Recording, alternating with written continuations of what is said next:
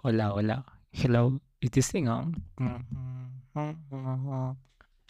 Hola, ¿cómo están? Eh, me llamo David Imbago y es mi primer video en YouTube. Suena que estoy, no sé, confesando mis pecados o que estoy mi primera reunión de Alcohólicos Anónimos tal vez. Pero, hola, ¿qué tal? Hace pocos meses hice un video en TikTok en el que hablaba sobre por qué dejé de practicar la medicina de forma tradicional, al menos de la forma tradicionalmente hablando de atender pacientes. El video tuvo muchos views y eso me hizo pensar mucho eh, sobre cuánta gente tal vez tiene también estas ideas, ¿no? De querer hacer algo diferente a la carrera de salud que tal vez siguieron y no va solamente con medicina, va también con carreras como enfermería, nutrición, terapia física, obstetricia, odontología, etc.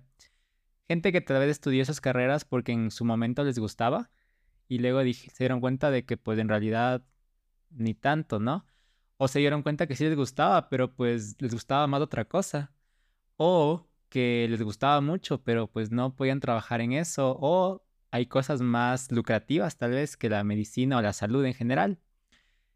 Entonces, por eso quería hacer este video y esta serie de videos en general sobre alternativas a la medicina tradicional que nos han enseñado siempre. Entonces, esta serie de videos va a empezar con mi historia, que es la que voy a contarles el día de hoy. Y voy a empezar pues presentándome. Mi nombre es David, yo soy médico, soy médico cirujano, y mi título dice eso. Estudié aquí en Ecuador, soy ecuatoriano, me gradué en el 2018 y eh, solamente practiqué medicina por un año de forma pues directa a tener pacientes. Eh, luego de que acabé la carrera de medicina, me fui un año a trabajar como médico rural, eh, que es algo que es obligatorio luego de acabar la carrera para poder ejercer medicina en Ecuador o para también ejercer odontología, obstetricia y enfermería también. Y en mi caso fue obligatorio. Yo hice mi año de salud rural en una comunidad que se llama Guayusa, que es a media hora de Orellana en la Amazonía ecuatoriana, que me encantó. Fue un año increíble, increíble, increíble, en el que aprendí muchísimas cosas, en el que tuve muchísimas experiencias increíbles. De veras que, lo crean o no, o sea, yo cuando estaba en la rural y, acabando este año, que al principio pues sí, para mí fue como que, ah, ¿qué voy a hacer ahí? Va a ser súper intenso, o sea, estar en la Amazonía. Yo soy alguien que está muy acostumbrado a comodidades, soy muy honesto al respecto. Entonces, pues para mí ir a lugares en los que probablemente no iba a tener tantas comodidades o inclusive servicios, como por ejemplo, pues internet, luz, agua, etcétera, sí era algo que me, me causaba muchísima ansiedad. Pero no fue así, fue un año increíble y probablemente pueda hablar más al respecto en, en otro video, pero fue un año que me dediqué a pues, practicar medicina de forma tradicional. Y en ese año Em, tuve la decisión de aplicar a la maestría en salud pública, que fue lo que hice cuando acabé. Hice mi maestría en salud pública en Barcelona, en la Universidad Pompeu Fabra y también en la eh, Autónoma de Barcelona. Fue un máster que era de las dos facultades. Yo me fui a vivir a Barcelona en 2019, eh, luego de haber acabado mi año rural. Yo acabé mi año rural en julio y me fui a vivir en Barcelona en septiembre. Estuve ahí eh, durante el primer año de mi maestría, pero eh, pues tuve que irme de Barcelona en marzo del 2020 porque la pandemia de COVID empezó.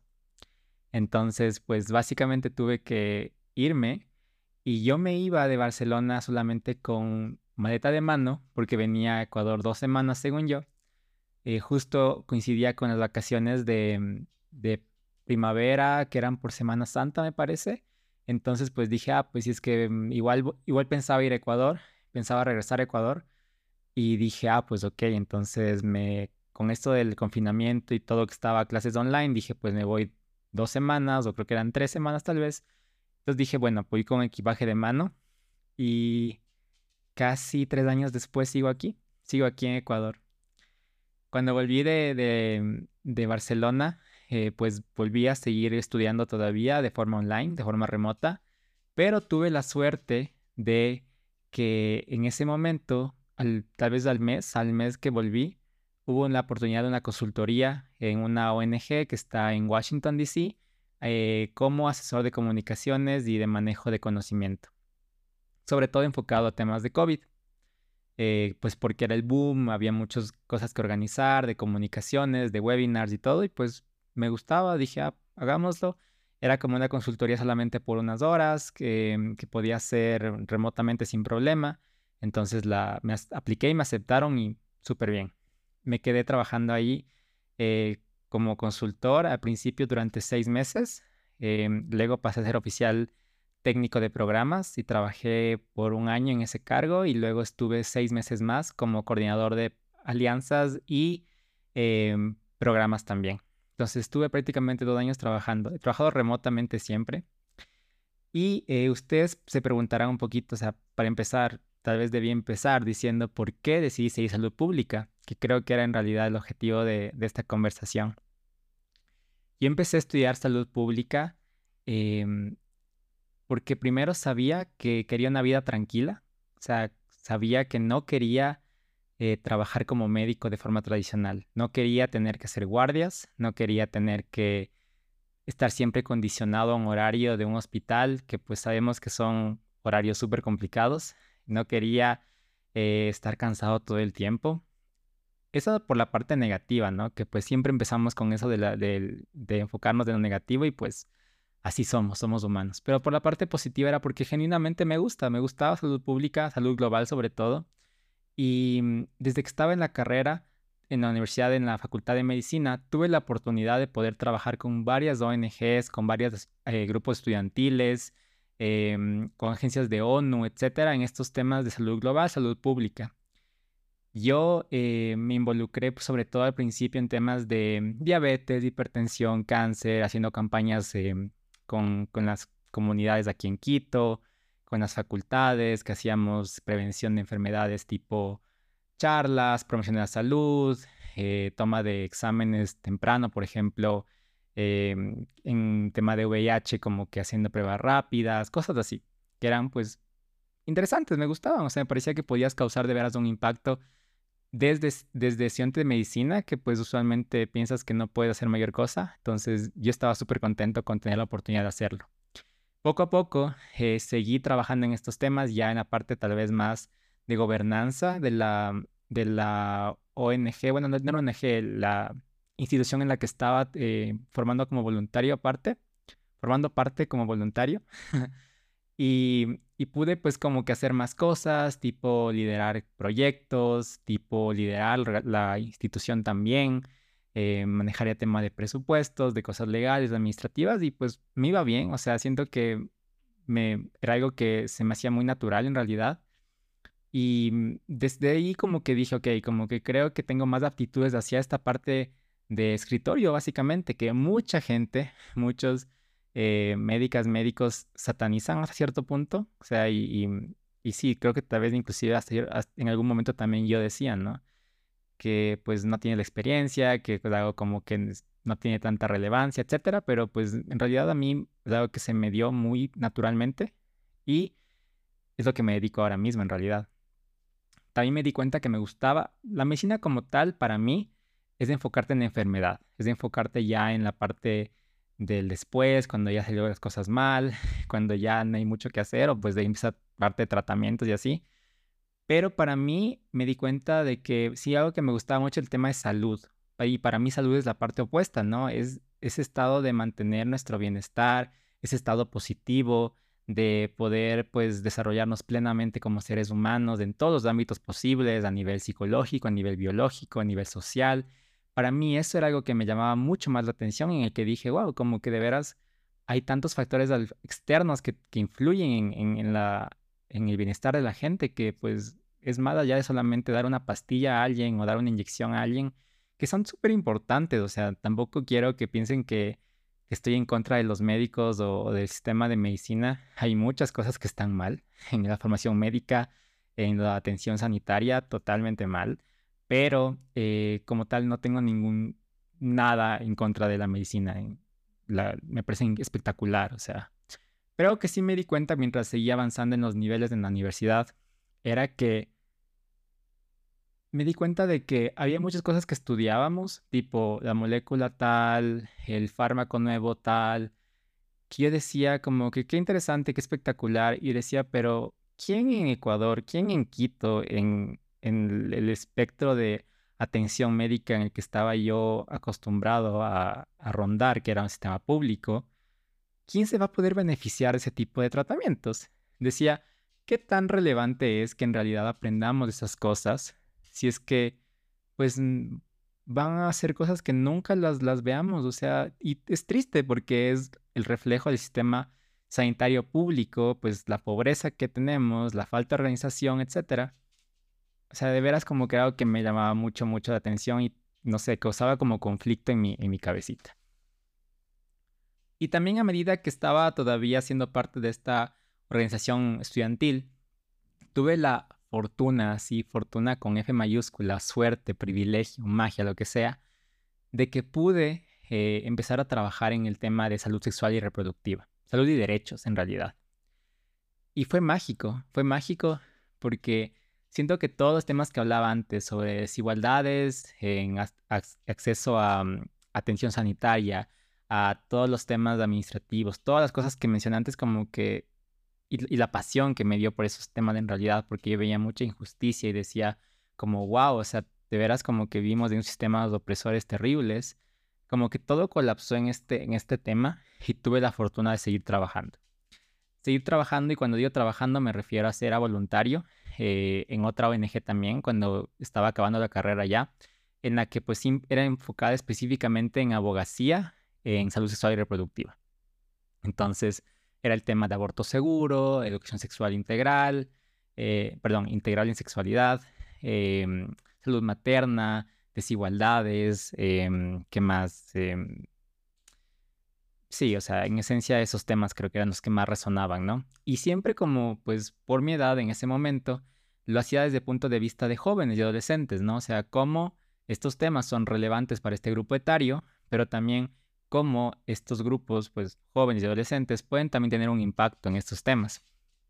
Entonces, tuve la fortuna de seguir trabajando en, esos, en, este tema específico de salud reproductiva, salud sexual, derechos, y eh, poco a poco pues seguí haciendo contactos, seguí conociendo gente, pude viajar un montón, y eso soy súper honesto. O sea, de veras como que sí me, me abrió la puerta al mundo, básicamente.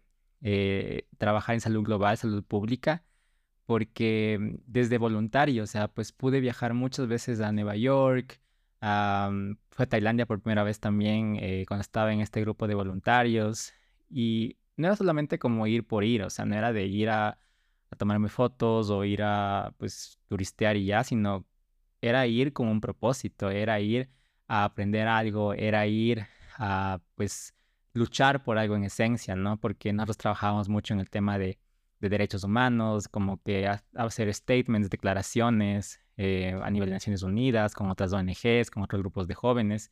Entonces sí como que fue wow, o sea, fue una experiencia espectacular que me dio la oportunidad de poder, de poder, eh, pues conocer un montón de gente, conocer temas nuevos también, porque, pues a ver, que en medicina te enseñan cosas de ginecología que tienen que ver con lo que estoy diciendo ahorita de sexualidad y reproducción, sí, pero igual, o sea, te van a enseñar que la bacteria tal, el virus tal, el tratamiento tal, la pastilla tal, pero no tanto de qué derechos reproductivos, por ejemplo, o sea, de dónde venimos, de qué definiciones venimos, eh, por qué esto es importante, por qué esto es relevante para un médico saber. Em, pues, ¿por qué no deberías denunciar a tu paciente si tiene un aborto clandestino, por ejemplo? Eh, ¿Por qué, pues, es su derecho? ¿Por qué es injusto que no tenga este tipo de, de acceso en primer lugar? O sea, todas esas cosas, o sea, la parte de equidad, de justicia, de no juzgar, son cosas que, pues, aprendí en lugares externos de la facultad y son cosas que me cambiaron la vida. Entonces, aprendí un montón, pude viajar un montón, trabajé un montón también. Eh, ojo, que todas las cosas que dije antes que hice, las hacía en paralelo con mi vida de estudiante de medicina. Ya de por sí todo el mundo sabe que la carrera de medicina es dura y pues yo le, agregué, esta extra capa de complejidad que pues no me arrepiento para nada porque de veras fue increíble. Entonces, para mí, cuando ya tuve que llegar al momento de decidir eh, seguir salud pública, pues para mí fue bastante fácil. Fue bastante fácil, sabía, estaba súper convencido. Eh, creo que también tuve la fortuna de que mi familia me apoyó 100% en esto. me apoyó económicamente, me apoyó también, creo que emocionalmente, inclusive el acompañamiento que tuve de mis papás sobre todo fue espectacular porque entendieron, o sea, entendieron eh, qué era lo que quería hacer.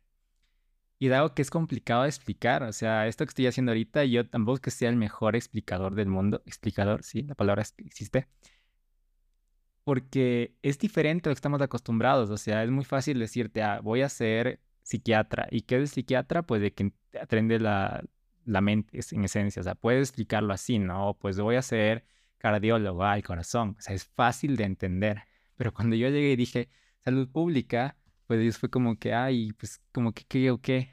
Entonces, sí tuve la fortuna de que todo este, este, este viaje que tuve, o sea, toda este, esta experiencia de la universidad fue como una forma de prepararme a mí mismo para empezar y también a mi entorno, ¿no? A mi entorno de amigos, a mi entorno de amigas, a mi entorno familiar, para que entiendan lo que quería hacer.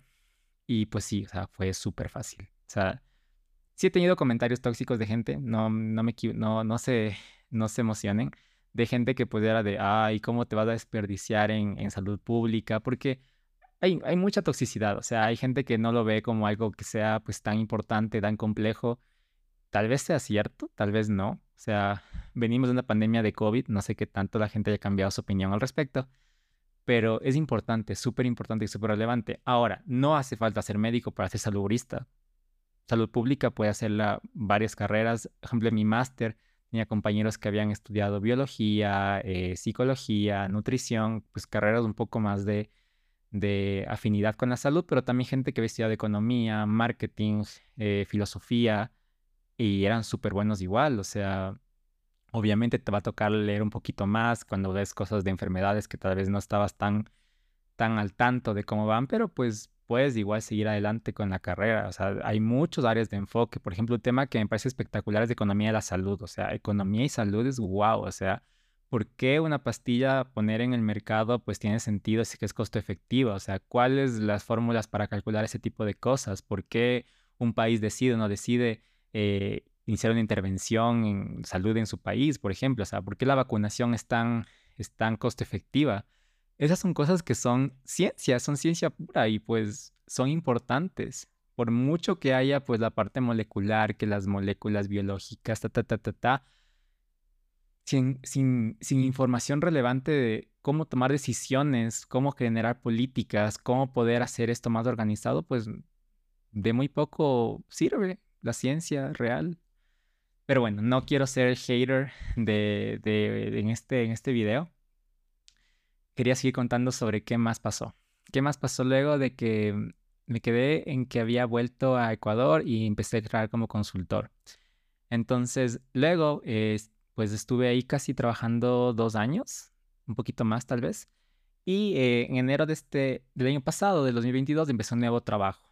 Mi trabajo anterior era más de enfocado en salud global en general, como digo, temas de COVID al principio, Luego también hice salud, salud de migrantes, luego también hice un poco de inmunización, eh, enfocado siempre en países de bajos de medianos recursos.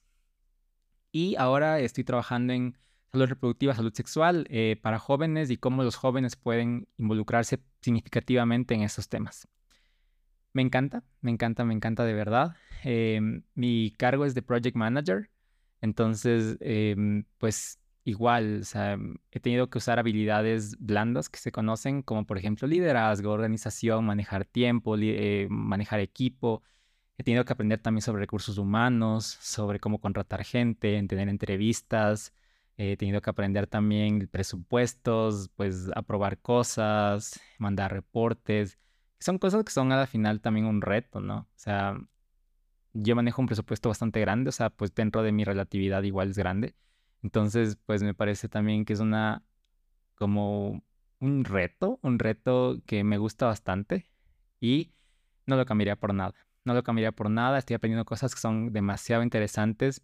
Siento que también hay mucha versatilidad en el sector de desarrollo y salud. Em, salud pública yo la seguí versus epidemiología o versus salud global como másters, porque también puedes seguir otros másters enfocados ya en esos temas de, más específicos pero yo escogí algo que era más general porque quería ser más versátil también. Pues yo ahora mismo puedo trabajar como investigador, como pues manager en este caso, eh, puedo también trabajar como analista de datos, podría trabajar también Eh, ¿Qué más podría ser? Mm, pues un poco también de prevención de enfermedades, aunque no sé mucho al respecto, pero podría hacerlo. Podría también trabajar en comunicación, eh, que también trabajé un tiempo en comunicación. Pero sí, o sea, hay tantas cosas que se puede hacer aparte de como que el, el paradigma típico, tradicional que nos ha enseñado siempre la, la gente. Tomemos un poquito de conciencia de qué otras opciones hay. Yo creo que la vida es demasiado corta para hacer algo que no te gusta. Entonces, y también, o sea, es muy corta para no tomar retos y pues lanzarte a las cosas que sí te gustan, ¿no? Si es que te gusta la medicina, espectacular, hazlo, go for it.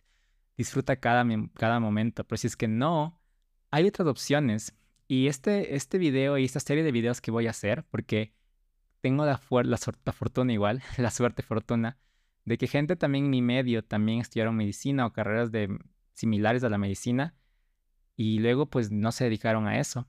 Entonces quiero eh, contar su historia, contar ese mensaje de esas personas y pues mostrar al mundo que hay una vida, o sea, un camino también súper grande aparte de lo que siempre fue tradicional.